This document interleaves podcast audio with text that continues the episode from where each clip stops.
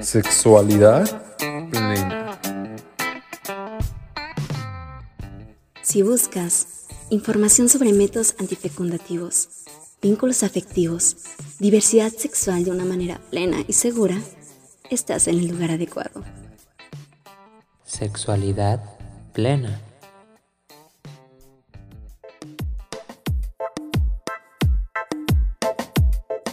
Hola a todo el mundo, bienvenidos, bienvenidas, bienvenides a este segundo episodio del podcast de Orgasmo.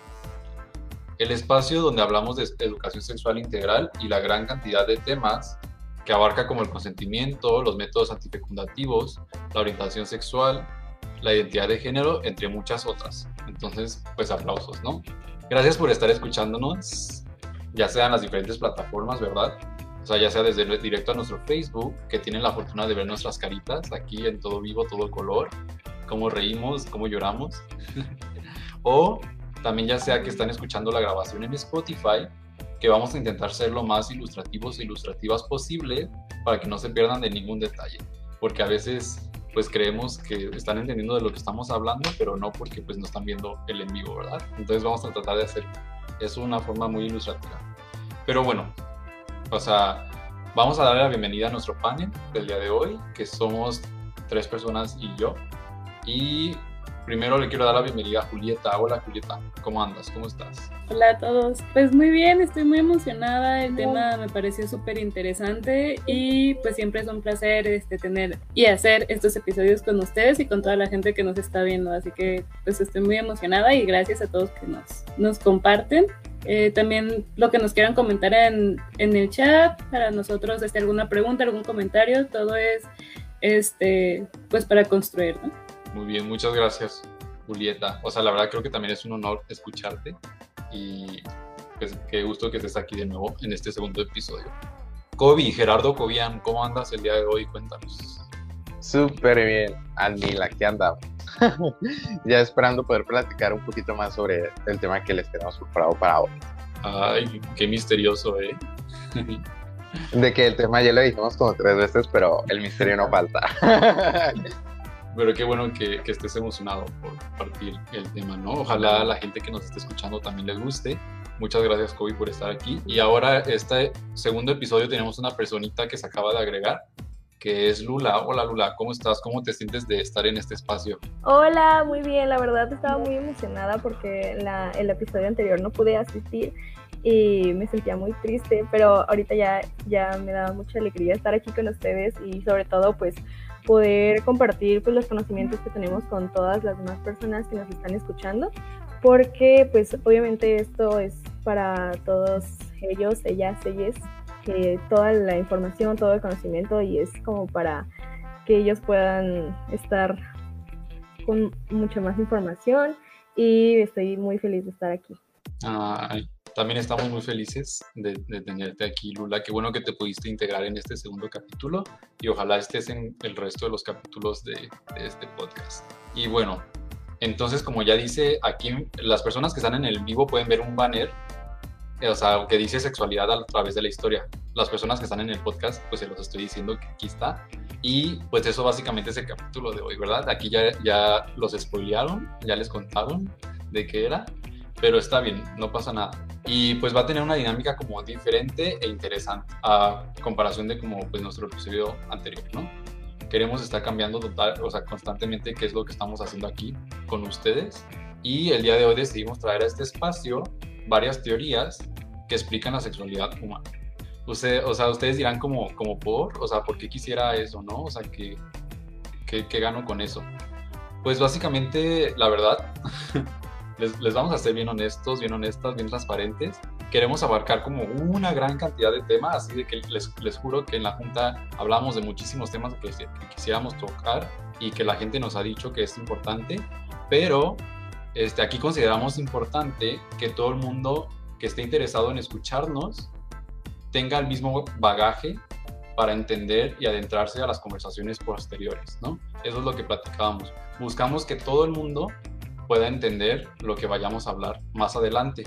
Entonces, para eso, este, decidimos ir yendo poco a poco en los episodios y este es nuestro segundo episodio, que vamos a comprender por qué rayos siempre decimos, o sea, nuestra respuesta default es la sexualidad es muy compleja, muy difícil de entender. Y es todas esas cosas que todo el mundo dice. Ahora, o sea, este episodio es justo para entender por qué decimos eso, ¿no? O sea, ¿sí? ¿Es tan compleja? O sea, como quién dijo eso. Entonces, este, ¿y por qué hablar como, pues, de teorías de la sexualidad? Pues simple, ¿no? El ser humano siempre ha intentado describir y entender su realidad desde siempre, o sea, desde siempre. Y lo hacemos desde diferentes frentes como la filosofía, la religión, el arte, la literatura y por supuesto la ciencia. Y la sexualidad no es un tema ajeno a este intentar entender el mundo. Y en las diferentes civilizaciones se ha representado y explicando de muchas formas. Entonces el día de hoy vamos a explicar estas explicaciones que se han hecho, pero en tiempos más modernos, o sea, como pues no tan lejos de ahorita, y también en el occidente. O sea, esto es muy importante que, lo sepamos. Así podemos saber, como les decía, por qué la sexualidad puede ser entendida de diferentes formas por su propia amplitud y complejidad. Entonces, no solo venimos preparados y preparadas para explicar estas teorías de forma sencilla y digerible para todo el mundo, porque pues hashtag, recordemos que la ciencia se hizo para que todo el mundo tengamos acceso a ella y podamos usarla en nuestras vidas, sino que también mis compañeros y compañeras aquí presentes tienen listos sus cuchillos sus tijeras, sus trituradoras o lo que necesiten para criticar estas teorías. Porque no solo es importante conocer la información, sino también ver cómo podemos mejorarla o qué errores pudieron haber tenido quienes la hicieron. Sin más que decir, podemos ir empezando con la teoría más antigua de, las que traemos, ¿no? Es este, un, poco vieja, ¿no? O sea, no, no quiero decir que es súper vieja, egipcia, griega o lo que sea, pero pues sí, sí tiene su tiempo. Es una teoría muy famosa y es de alguien que ya tiene hasta su serie de Netflix y, todo, ¿no? Vamos a hablar un poquito de, de, la teoría psicosexual de Sigmund Freud, que es este señor que pues tiene su club de fans a partir de muchos años y también es el, el, el que ocasiona, el que ocasionó la mitad de los pleitos y las guerras en el gremio de la psicología. Entonces, Lula, no sé si quieres comentarnos un poquito de, esta teoría del día de hoy. Sí, bueno, este, como ya dijo Lalo, pues esta teoría fue este, propuesta por Sigmund Freud, quien fue el padre del psicoanálisis, y se compone de cinco etapas, las cuales este, se dividen por edades desde que nacemos hasta que nos morimos.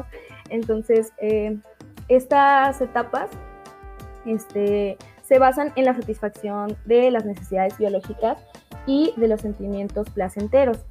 Um, la primera etapa es la de la oral, la cual se desarrolla desde los 0 hasta como los 18 meses, la cual es donde pues los bebés todos se meten a la boca, lo cual eh, les genera mucho placer, como pues comer o pues chupar cosas y estas etapas este, también se les encuentra lo que es una fijación, que si no, si es frustrado o si no se cumple o si no lo dejan este, pues completar su necesidad. Eh, se crea una fijación a estas etapas, por ejemplo, en cuestión de la oral, pues los niños este, no se encuentran como todo el tiempo estarse metiendo cosas en la boca o chuparse el dedo o lo que sea. Eh, la segunda de las etapas es la etapa anal, la cual es como creo que de, de un año a tres años más o menos, cuatro, cuando los bebés empiezan a, a saber ir al baño, que es este, pues encuentran placer en lo que es este, pues retener o, o hacer del baño. Entonces, este, pues sí, ya se termina cuando ellos ya lo, lo dominan y es cuando empieza la, la, tercera etapa, que es la etapa fálica, en donde pues muchos tal vez conocen eh, lo que es el complejo de Edipo, que es aquí donde está este, los niños empiezan como a explorar su área genital, o sea, eso es lo que les causa como mucha curiosidad y placer como este, pues, eh, tocarla y saber qué es. Y este, también una de las cosas que decía Freud acerca de esto es que si los padres les dicen así como de que no, no deben de tocarse o que está mal que se estén tocando, lo que pasaba era que los niños les daba como miedo, o sea, de que porque no lo dejaban. Y también decía que gracias a esto los niños, bueno, los, los niños hombres tenían como, como una envidia hacia a los genitales de las niñas que pues no veían nada, o sea que pues que no tenían un pene y pues de las niñas igual que sentían como envidia de por qué ellos sí tenían y ellas no. Entonces, este sí, o sea, aparte pues ya como aquí es donde se desarrolla lo que es el complejo de Edipo y el complejo de Electra, en donde el complejo de Edipo, no sé si ya lo hayan escuchado, es de que los niños se enamoran, por así decirlo, de sus mamás, pero en realidad es como que quieren estar más con ella y este, rechazan mucho al papá porque ven que, pues, no sé, como que están juntos. Entonces, sí. Y eh, pues los niños hombres pues rechazan mucho a su papá y siempre quieren estar como que con su mamá. Y en las niñas pasa como lo contrario, rechazan mucho a la mamá y quieren estar como mucho con el papá. Después de esta etapa eh, viene la cuarta etapa que es la latente, en donde los niños y niñas se interesan más por diversas actividades intelectuales, eh, como los deportes o socializar con sus compañeros. Y pues aparecen las estructuras del ello, yo y super yo, que pues ya si no conocemos de Freud, pues eh, son estas este, estructuras en donde explica el por qué tenemos nuestros, los valores que tenemos o nuestros instintos. Este, después de concluida esta etapa, que es la latente, que es como más o menos en la adolescencia, llega la etapa genital, que es este ya pues ya cuando esta, esta etapa es desde que termina la, la, etapa adolescente hasta el final, hasta que nos morimos, que es este se establece, se restablecen los impulsos sexuales y agresivos y se empieza a dar como que este interés por el sexo opuesto, además de que pues ya se empieza como que a centrar más en pues lo de las relaciones sexuales y todo eso. ¿Quieren agregar algo, compañeros? Ay, pues, ay, a mí me gustaría comentar esa teoría porque creo que es, bien extraña. Ah, o sea, creo que aquí estamos comentando como tal cual lo que pensaba la persona, pero sí está medio perturbador el asunto, ¿no? Este, creo que en estos casos es importante resaltar ah, algo bueno de esta teoría. Es que le echó ganas, ¿no? no, no, no es cierto. O sea, sí le echó ganas, pues, pero creo que, este, pues, lo interesante de Freud es que empieza a darle este, esta visibilidad a las infancias, ¿no?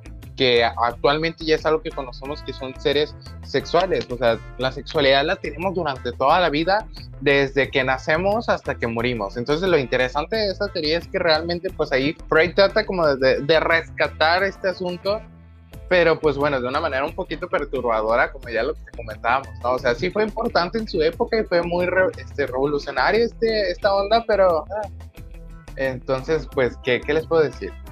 Algo interesante también con todo esto, con Freud, es que realmente aquí chismecito, sus estudios eran como muy extraños, con pacientes así como, o sea, al azar, y realmente tenía una percepción como hace rato comentaban, ahí espero no, espero poder decir esto que Spotify no nos vete, de comentaba esta, esta persona que mi pene, mi pene, mi pene, ¿no? Era muy centrado en lo masculino, o sea, realmente como si los hombres solamente tuvieran como esta sexualidad buena, si lo podemos encasillar ahí, y es como de, oye, espérate tantito, ¿no?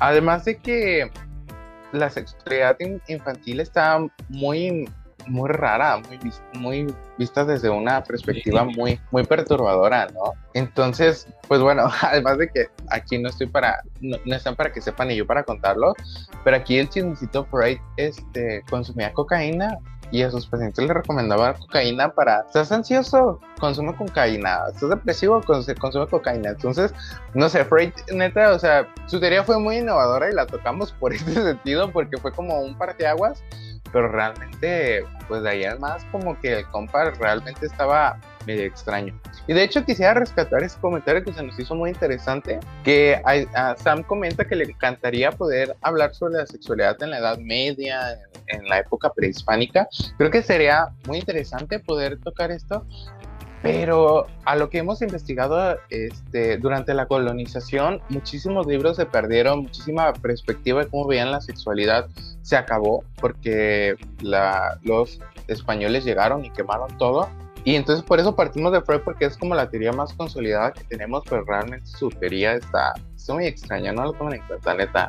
O sea, está, pero pues con muchas pincitas, no, no vemos la sexualidad así grande. O sea, nada más es como un bagaje histórico, como esa historia que te contaba tu abuelito y sabes que está ahí, pero que en la actualidad pues ya dices, no, pues no, abuelito, aquí ya no casamos vamos, ¿no? Entonces, este, ah, no sé si alguien gusta agregar algo más sobre esta teoría. O sea, os pudo haber sido muy perturbadora, pudo haber sido muy machista y pudo haber sido muy extraña, pero le consiguió a Freud su serie de Netflix. ya no lo disfrutó, pero pues ahí está. o sea, estaría orgulloso. Que se me hace que ni siquiera es como, o sea, yo no la he visto, ya me, me, desmentirán las personas que están acá en el en vivo, pero según yo ni siquiera es como biográfica, ¿no? Es como de que él es un investigador este, de crímenes o no, sé, algo así, ¿no? Entonces, bueno, por lo menos sale su nombre. Yo creo que él diría, ah, bueno. Era tan egocéntrico que él le sería encantado. O sea, no, sí. O sea, otra, otra cosa que me gustaría comentar, no es de la teoría como tal, pero, o sea, lo que les decía hace rato, que verdaderamente Freud es quien ocasionó muchos de los pleitos, es real. O sea, por ejemplo, pues las personas que, que hemos tenido como acceso al conocimiento de, de, la psicología y así, literal todo es de que, recuento histórico, Freud hizo esto y fulano reaccionó de esta forma. Freud hizo esta otra, otra cosa y el otro fulano le quiso decir esto, ¿no? Entonces real era como, no sé, la manzana de la discordia, no, no sé por qué todo el mundo estaba tan obsesionado con él para demostrarle que estaba mal, pero pues sí, ajá. O sea, gracias Lula por, por, tu, por tu exposición y gracias Kobe por, por tu crítica. No sé si alguien más quiera decir algo. Ok, y aquí este, voy a decir unos comentarios de, de, nuestra, este, ¿cómo se dice? La persona que nos está viendo estrella del día de hoy, que es Samantha Tamayo, este, que ya nos hizo muchos comentarios buenos y atinados, ¿no? Entonces, por ejemplo, primero hizo un chiste muy bueno que quisiera robarme, pero no lo voy a hacer, que puso que pase el desgraciado de Freud. O sea, como haciendo esta referencia a Laura Bozo, cuando empezaron, cuando empezamos a hablar, ¿no? Me dio mucha risa. No me escucharon porque tenía mi micrófono este, apagado, pero me dio mucha risa. Después le echa este, porras a, a bueno, pone que, que, Freud es como la, la, ejemplificación de la persona que es mi pene, mi pene, mi pene, mi pene, mi pene. Y luego le echa porras a Kobe y dice, destroza la Kobe. Así de que... Eh. Y por último nos comenta esto, ¿no? Dice, yo creo que Freud nomás habló de sexualidad para generar polémica y hacerse famoso, que es lo que quería como que se hizo famosillo por eso y entonces le considero el Juan de Dios Pantoja de la época victoriana. Sí es. Muy, muy buena analogía. Y Ale Morales dice, Freud nos dio las ganas de chismecito, por eso medio lo respetamos. Y Sam pues dice, ni la de interesar la sexualidad. Es probable. O sea, creo que es muy interesante. Este, ahora, sin más que decir, entonces vamos a nuestra segunda teoría, ¿no? Nuestra siguiente teoría. Que esta es mucho más nueva, ¿no? O sea, ya, ya dejamos como lo, lo antiguo, lo griego, lo todo, ni que estuviera tan viejo el Freud, pero ya dejamos como ya lo más viejito, lo victoriano, y vamos a ir al siglo pasado, ¿no? Y pues también la neta esta teoría vino a abrir un debate en este mundo, y es 100% hecha en México, por un señor llamado Eusebio Rubio. Un besito donde quiera que esté ese hombre, y pues se llama modelo de los solones de la sexualidad. Jules, Julieta, ¿quieres comentarnos un poquito al respecto? Sí, claro. Eh, es una teoría, bueno, un modelo muy interesante esta de, de, los solones, ¿no? Es de hecho una de las más utilizadas en cuanto a educación sexual, de las que más vamos a ver dentro de los sistemas educativos, ¿no? De eh, pues sí, cómo los vamos a, estar considerando. Entonces, pues primeramente vamos a, retomar, como dice ¿no? este autor, a Aureoles. Tiene una lectura muy interesante, se la recomiendo. se llama tal cual, modelo holónico de la sexualidad humana, ¿no? Entonces, en este primero tenemos que tener la perspectiva de que eh, va a reconocer la importancia de la sexualidad, pero de una manera como muy multifacética, como muy este, integrativa, vaya. Eh, va a, vaya la redundancia, va a integrar este, múltiples perspectivas y va a partir eh, de la teoría del sistema general. Eh, está expresándonos que todos los sistemas están presentes en todos los niveles. Vamos a hablar primeramente de que en, esta, en este modelo eh, la sexualidad no nada más va a tomar una disciplina, sino bien puede tener una perspectiva biológica, una parte social, psicológica, cultural, incluso política, ¿no? Entonces lo toma como un todo, que es justamente de aquí de donde viene la palabra olones, que lo considera como un todo, vaya, es... Eh, y trata de no caer en conclusiones reduccionistas, ¿no? Los olones, tal cual, eh, lo va a proponer el autor de Quester en 1980. Y eh, va a partir de esta cuestión de que un sistema tiene pues partes que lo integran, pero eso no significa que sean menos complicadas ¿no? o complejas, sino que a pesar de ser partes de un todo siguen teniendo una cierta parte de complejidad, ¿no? Y pues bueno, dentro de esto vamos a hablar que tenemos cuatro olones, que es en los que se, se representa principalmente el modelo. El primero de ellos es la reproductividad, y en cada uno de los solones eh, de este modelo tenemos que tomar en cuenta esta parte de que no es como la primera cosa que se nos viene a la mente únicamente, ¿no? Cuando decimos reproductividad, generalmente pues tenemos esta idea nada más como muy biologicista, ¿no? De, del cuerpo, de, de, la creación de otro ser humano. Y en este modelo es como decir, sí, sí tenemos esta parte, pero también hay que considerar esta parte social, esta parte cultural, ¿no? Entonces, más allá de la supervivencia de la especie, vamos a estar hablando también, por ejemplo, de la expresión de lo que es la maternidad y la, la paternidad y las significaciones culturales que tiene cada una de estas. Entonces, no se va a limitar tampoco la maternidad y la paternidad a, eh, a tener hijos o hijas biológicos, sino también abarca, por ejemplo, todas las cuestiones de eh, cuestiones de, adopción y en caso de quienes no quieren tener hijos, también toma eh, que la reproductividad es parte del cuidado del otro, ¿no? Entonces no nada más se enfoca desde una sola perspectiva. Pasando al segundo olón, vamos a hablar de lo que es el género. Si bien esta teoría se enfoca nada más en dos géneros, eh, hombre y mujer tal cual, pues tratemos de considerarlo un poquito como más allá, ¿no? En esta teoría hablamos de pues, los dos sexos, su asignación, la connotación que va a tener respecto a los roles sexuales y e inclusive también la identidad de género, el papel de los individuos dentro del contexto acorde a la identidad de género, ¿no? En este caso nos podemos hacer diferentes preguntas, podemos decir eh, qué consideramos que implican los géneros, de qué manera su expresión nos involucra, qué es lo que influye en la expresión del género ¿no? Y en la identidad del mismo, y de qué maneras eh, las expectativas de nuestro contexto van a influir en nuestros mismos roles de género. Entonces, pues no va nada más a, a existe hombre y mujer, ¿no? sino que toma un contexto un poquito más abarcativo, por decirlo de alguna manera a partir de estos es que pues vamos a, irnos desarrollando con las identidades, por ejemplo, que como hemos, hemos visto tiene como una connotación muy importante dentro del desarrollo de las personas, ¿no? Y pues parte de esto también nuestra expresión y como decíamos nuestro desarrollo personal. En el tercer olón está el erotismo y que si bien este, pues lo primero que pensamos vamos directo como a esta parte muy sexuada, ¿no?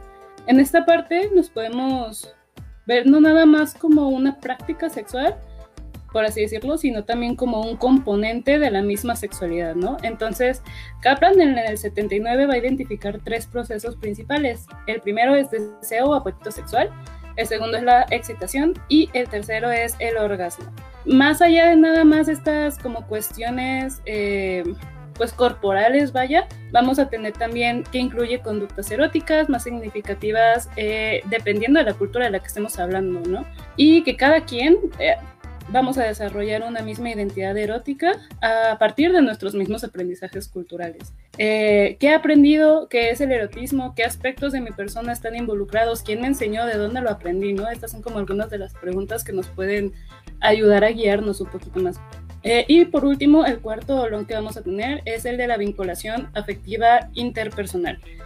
Eh, en esta parte, pues hablamos de esta vinculación que tenemos con otros y otras, ¿no? Y que si bien lo más frecuente es hablar del amor, que de hecho este autor nos menciona, ¿no? Que, que es un concepto y un tema grandísimo hablar de amor, ¿no? Entonces vamos a centrarnos meramente en esta parte de vinculación afectiva. Eh, y pues porque justamente ¿no? involucra muchísimos factores alrededor. Eh, vamos a tomar eh, aspectos de nuestros aprendizajes y también inclusive aspectos políticos alrededor de cómo, cómo, me vinculo con los demás y las demás y cómo aprendí, por qué es de esta manera, de qué impacto tiene eh, cómo yo me vincule con los otros de esta forma, ¿no? Hablando desde el lenguaje, de las conductas, de absolutamente todo, con la vinculación del otro. Entonces, pues ya tomando nuestros cuatro olones es con lo que se va a estar integrando este modelo y pues reiterando siempre esta parte, ¿no? Lo podemos ver desde la psicología, desde la sociología, desde este, la política, porque al final de cuentas recordemos que somos seres biopsicosociales y eh, analizar nada más de una sola perspectiva estas cuestiones nos llegaría como a reducir mucho el conocimiento que podemos construir y descubrir de, de esto, ¿no? Sí, de hecho, bueno, a mí se me hace como muy bien esta teoría, ya que este, pues es algo con lo que comúnmente pues eh, nos enseñan educación sexual, además de que tiene una perspectiva muy integral, que era lo que nos estabas diciendo. Y se me hace, o sea, a mí cuando me lo enseñaron me gustó mucho porque está como súper ordenado y está eh, muy fácil de entender. Sin embargo, este, yo siento que pues también tomar en cuenta que esta este, teoría es muy heteronormativa y nada más considera lo que son dos géneros, que es como hombre y mujer y ya se reproducen y fin. Entonces, este, además de que también este, deja, deja fuera lo que son temas como el consentimiento, las orientaciones sexuales y pues este necesitaría como actualizarse. Totalmente de acuerdo. ¿Quieres agregar algo, Kobe? No, no, no yo, yo nomás estaba totalmente de acuerdo. Es, es algo que ya vimos en la escuela y es algo que conocemos mucho, ¿no? Esta cuestión de los solones. Yo en lo personal no me gusta tanto, pero pues ahí está. Pero cuéntanos, Kobe, ¿por qué? Cuéntanos la chisma. Ay, no sé, siento que está muy bien organizada, pero que podría mejorar muchísimo, que está súper desactualizada. Y siento que a veces las personas nos quedamos con esa idea de sexualidad y ya, o sea, creo que realmente por eso a veces hay tanta violencia de las disidencias, pero por eso yo les traigo una teoría que a mí en lo personal me gusta. pero ya les hablaremos más adelante. Más adelante. Sí, sí, sí, perdón. Luego me, me desbancas aquí el changarro y... Hoy quiere decir las ya sé. dice, ninguna de estas importa, les importan las que voy a traer yo. Con permiso. Pero ahorita te va a tocar COVID, no te preocupes. Ah, está bien, está bien. Primero, me gustaría agradecerle a, a, Julieta, muchas gracias, por esa explicación muy completa y muy ilustrativa respecto a esta teoría que, bueno, pues dicen, ¿no? Por mucho tiempo ya se sintió como lo máximo, ¿no? O sea, de que ya nadie me baja de, del trono y pues como dice Kobe, ya hay otras personas, otras gentes que han pensado otras cositas. Entonces, antes de avanzar a Kobe, porque ya lo veo súper ansioso de querer hablar y así, ustedes no pueden verlo aquí en Spotify, pero acá en, en vivo ya se ve como que anda así abriendo el micrófono para, para gritarnos lo que trae preparado. Pero antes de eso, este, vamos, o sea, me gustaría más bien invitarles a que nos sigan en las redes sociales, ¿no? Ya sea Facebook, ya sea Instagram, en Twitter, quien tenga Twitter, ¿verdad? Y este, estamos como Orgasmo pero es como org, como organización, guion, ZMO, que es como, pues como sea que nos encontraron aquí en Spotify, supongo, o sea, igual, nos buscan en el resto de, del mundo, ¿no? Entonces, ya ahora sí, nuestra última teoría, COVID, es muy nueva. También, este, pues vino a abrir un debate enorme, ¿no? O sea, la verdad es que o la amas o la odias. O sea, ya es como un, un tema que hay para hablar en los diferentes este, movimientos sociales que hay. Justo es algo que está como súper vigente. Nadie puede dejar de, de, hablar aunque, aunque no les guste, aunque les queme la boca, ahí están, ¿no? Y pues ojalá esto que tienes para compartirnos ya de hoy, Kobe, nos ayude a las personas que aún nos, nos confunde mucho esclarecer como esas ideas, ¿no? Y que puedas introducir nuevas ideas a las personas que las estén escuchando por primera vez, claro. Entonces, pues Gerardo Cobian, este, ¿qué quieres compartirnos al respecto de esto que ya querías compartirnos desde el principio del programa? Ay, gracias. Ya me estaba mordiendo la uñas. Yo estaba así bien ansioso. Qué bueno que la gente de Spotify no me está viendo. Pero sí, justo voy a utilizar el comentario de Ale para comenzar. Y es que justamente todas las teorías se, tienen límites. O sea, cada explicación que tenemos de la sexualidad tiene un hasta aquí llegas y no, no cubres todo. Y, o sea, no es la excepción de ninguna teoría en cualquier cosa, todo tiene un límite. Pero en este caso, yo me encantaría comentarles de la teoría queer. Ay, no, últimamente hubo muchísimos comentarios con esta persona, este, este chique, y creo que la teoría, con la teoría queer va a quedar como un poquito más como esclarecido todo este asunto, ¿no? Y primero que nada, ¿qué es queer? Queer es una uh, palabra inglesa para decir a lo mejor raro, a lo mejor desviado, extraño, torcido. Y de hecho, en épocas anteriores se utilizaba el término queer para hablar de las disidencias sexuales, ¿no? y no sexuales, es decir, a las personas gay, lesbianas, bisexuales, trans, asexuales, transexuales. Entonces, queer eh, engloba todo lo que sale de la norma.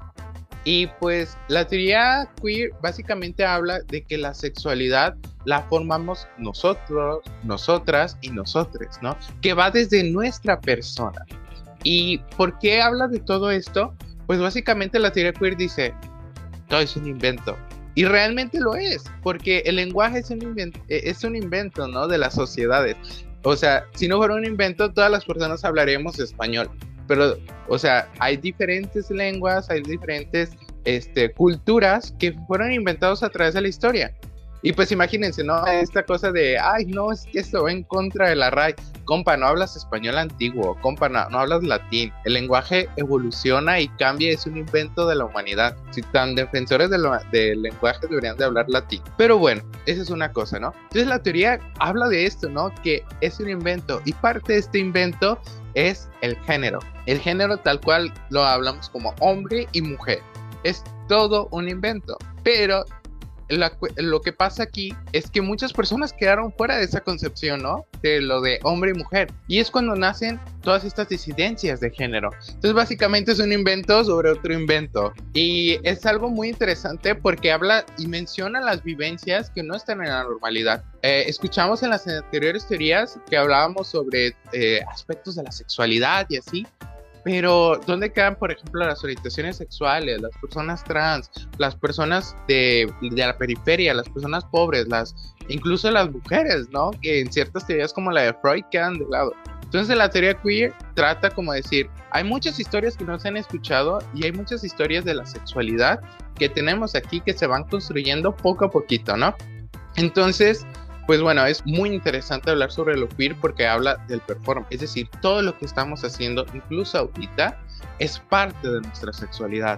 El hecho de cómo yo me visto, cómo me expreso, cómo hablo, cómo este, estoy moviendo mis manos, mi tono de voz, todo eso es parte de la sexualidad y conlleva un todo. Es un performance. Estamos en constante performance porque la sociedad es así, porque la sociedad impone reglas, ¿no? Entonces lo que habla el queer es salte de esas reglas, rómpelas, destruyelas y haz lo que quieras con tu vida, porque es tu sexualidad, es tuyo y nadie lo puede quitar. Y hay mucha gente que dice, pero es que lo biológico, compa, lo biológico está establecido por los seres humanos y cada ser humano tiene una subjetividad y tiene un pensamiento.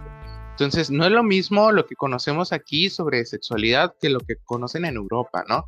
Entonces, si bien todo esto, la ciencia que conocemos tiene una subjetividad atrás porque no lo creó una persona totalmente este, objetiva. También debemos de entender que todo esto repercute en la, eh, bueno, sí, perjudica a la realidad, ¿no? No porque sea algo inventado significa que no tiene consecuencias en la realidad. Entonces, pues, eso va a lo queer. Me encantaría eh, terminar mi participación porque yo me emociono con esta frase que dice que la mención de los nombres prohibidos es temida por miedo de desencadenar las pasiones más profundas contenidas en silencio. Es decir, nos incomoda tanto hablar de homosexualidad porque la gente va a pensar que somos homosexuales. Nos incomoda tanto hablar de la violencia porque la gente va a pensar que somos violentos, violentos, violentos. Entonces, realmente traer estos temas no significa que sea algo malo, que sea algo negativo. Es algo que se debe de hablar y es algo que se ha dejado muchísimo de lado. Entonces, pues la teoría queer trae mención esto, que todo lo que se prohíbe debe, o todo lo que incomoda, debe ser traído a la mesa a hablarlo, porque al final de cuentas existe y están las vivencias de las personas negras, de las personas con discapacidad, neurodivergentes de la periferia. Entonces, pues bueno, esa es mi partida. Yo vine emocionado, me disculpa. Me encanta ese tema. O sea, no sé si alguien quiera comentarle a alguien a Kobe para que pueda respirar por lo menos un segundo. Ay, yo, bueno, primero, este, qué bonito es escuchar que lo explicas de una manera tan apasionada, ¿no? Que se nota, que te gusta, que es, es muy bonito. Entonces, a mí me gustaría rescatar como estas cosas que tú me comentas de, de que fue un parteaguas esta teoría, básicamente, ¿no? Entonces, pues primeramente desde su carácter interseccional, ¿no? Que tiene, que va a considerar, como dices, a, todas estas personas que quedaron fuera de todas las demás teorías de la sexualidad.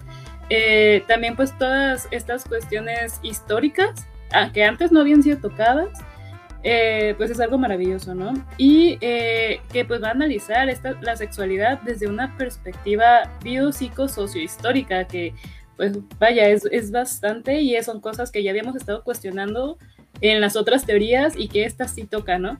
Entonces, eh, otra de las cosas que a mí me gustaron mucho es de que cuestiona esta heterosis normatividad, ¿no? Eh, los géneros, como, como decías, principalmente, ¿no? Ya nada más son dos géneros. Y, y, es este, una cuestión que estamos viendo ya en este, en este cambio ahorita, que ya son, es más visible. No es que no es que acabe de surgir, sino es de que se le está dando la visibilidad, ¿no? Eh, y pues también lo creo que lo principal, lo, lo, más como que base de la teoría, pues esta cuestión de, de, que pues la realidad es socialmente construida, ¿no? Y es algo que, que pues hemos estado escuchando mucho, eh, pero que es, es, pues fundamental, ¿no? Eh, de todas maneras, creo que como decías, no todas las teorías tienen como que sus pros y sus contras y pues abarcar todo es, es, muy complicado, ¿no? Entonces yo considero que esta teoría de repente puede llegar a dejar de lado algunos aspectos de la sexualidad, como puede llegar a ser, por ejemplo, el consentimiento, eh, vinculaciones afectivas o este, otro tipo de, de aspectos dentro de la misma. Y pues que puede, puede ser muy... Se puede academizar mucho esta teoría este, desde el privilegio de clase, ¿no? Entonces lo que mencionábamos de que eh, tal vez haya personas que tengan el acceso a esta información y también hay que checar, y hay otras que no, y, tal, también hay que ver desde dónde estamos construyendo esta información, ¿no? En qué contexto sale y si se puede aplicar a nuestro contexto y, adaptarlo, ¿no? De qué manera.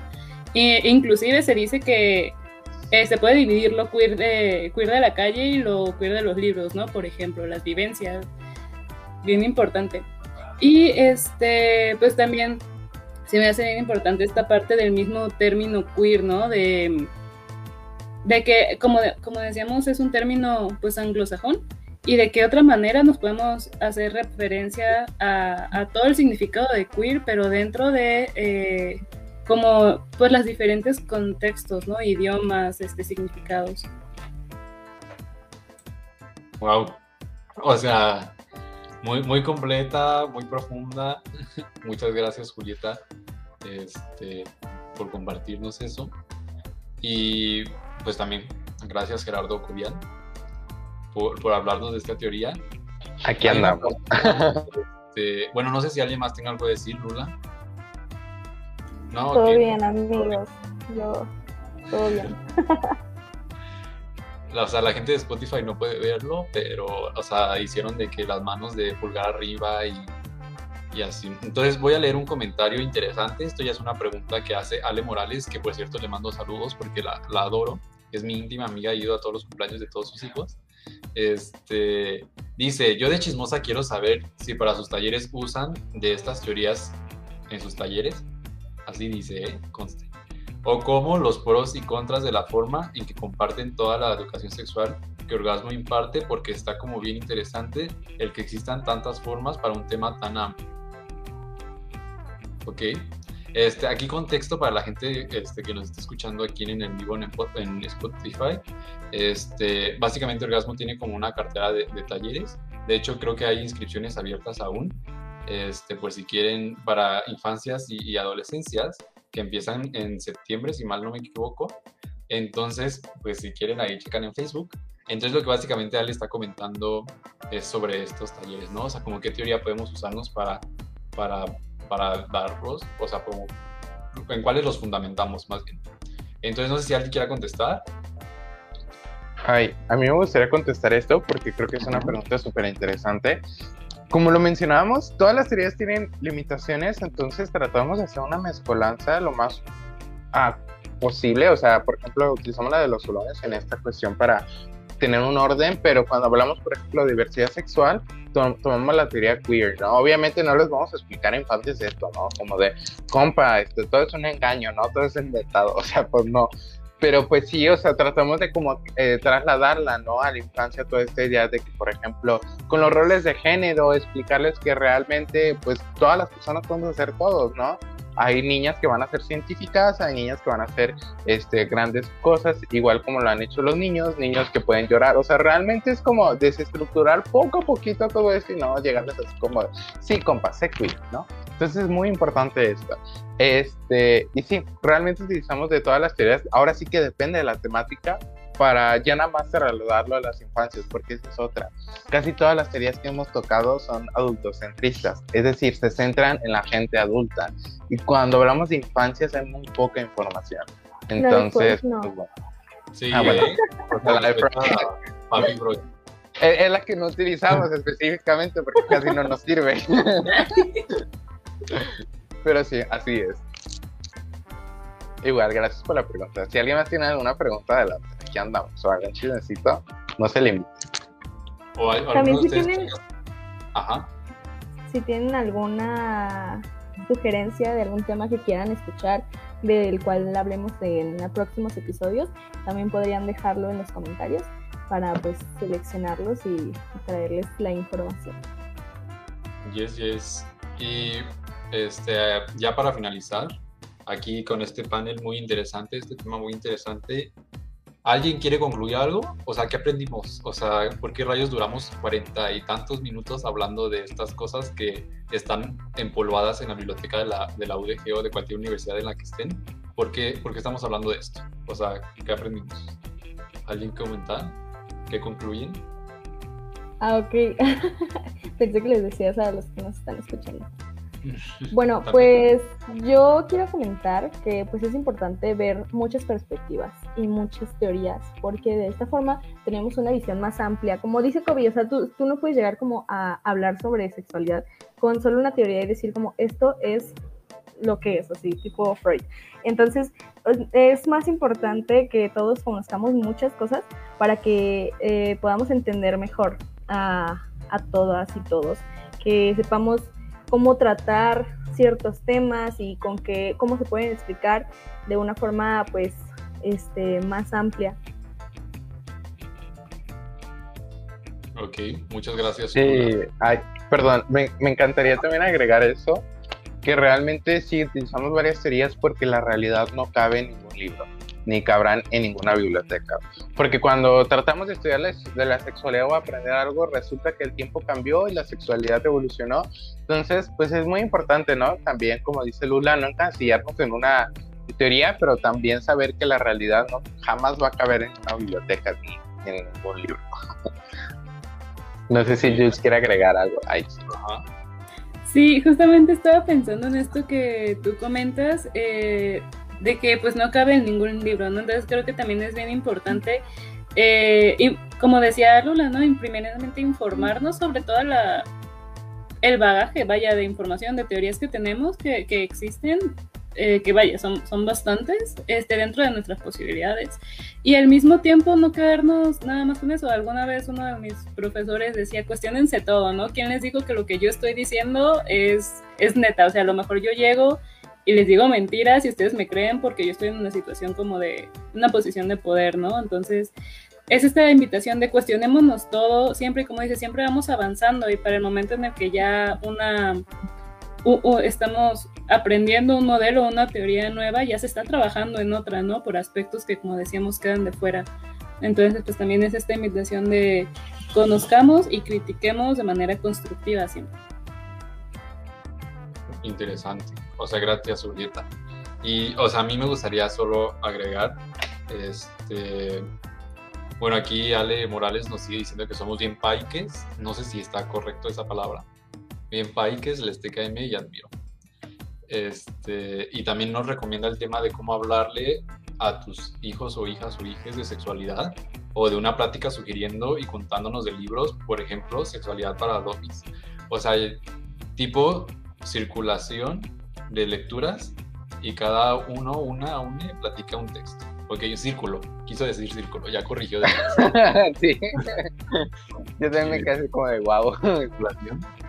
Este, y ya a mí por último me gustaría como mi conclusión de lo que yo aprendí, que nadie me preguntó, es que este, básicamente pues no todo el mundo podemos saberlo todo, ¿no? Entonces por eso nos hacemos mancuerna con otras personas, con una, con una comunidad de personas, un grupo que puedan conocer otra perspectiva, otra forma de ver el mundo y así podemos ampliar este, estas cosas, ¿no?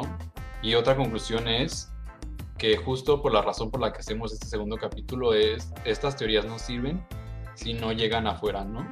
O sea, si no llegan como al mundo, a las personas, si no les hace sentido, pues porque estamos escribiendo y investigando un montón de, de cosas. Entonces, que es básicamente lo que digo de este segundo capítulo. Y pues ya, o sea, pues nada, o sea, ya se acabó lo que se vendía. Entonces, este, quiero despedirme de, este panel tan precioso, ilustrativo, inteligente, carismático, empezando por este, Julieta. Adiós, Julieta. ¿Cómo te la pasaste? Pues siempre es un placer estar en, en estas conversaciones con ustedes, con toda la gente que nos está viendo. A mí me fascina mucho leer sus comentarios, eh, lo que opinan, todas las este, pues, opiniones, las preguntas, ¿no? Entonces, este, a mí me encanta, yo fascinado. qué bueno, qué bueno que disfrutes aquí. Y pues gracias también a las personas que están comentando en, en, en Facebook, ¿no? En vivo. Y la gente que está en Spotify puede venir a vernos en Facebook. Es el última semana de cada mes. Aquí estamos en el en vivo. Entonces, pues vengan a, a, platicar. Si no, pues ahí está bien. Este, Lula, ¿cómo andas? ¿Algo que quieras decir?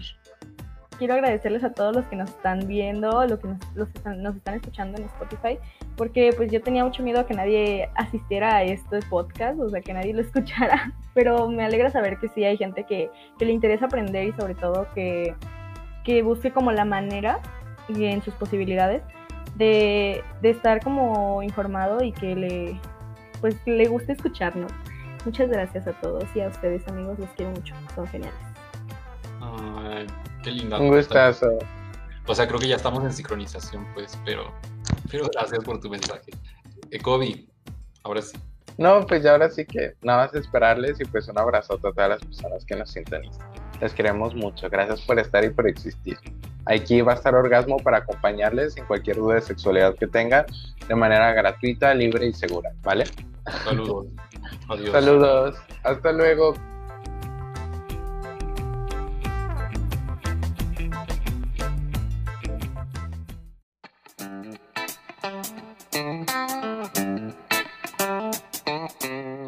Por una educación sexual integral en la que se incluya a todas las personas, sin importar su orientación, género, discapacidad, neurodivergencia, edad y racialidad. Una educación en la que la sexualidad sea plena. Nos escuchamos en la próxima emisión. Sexualidad plena.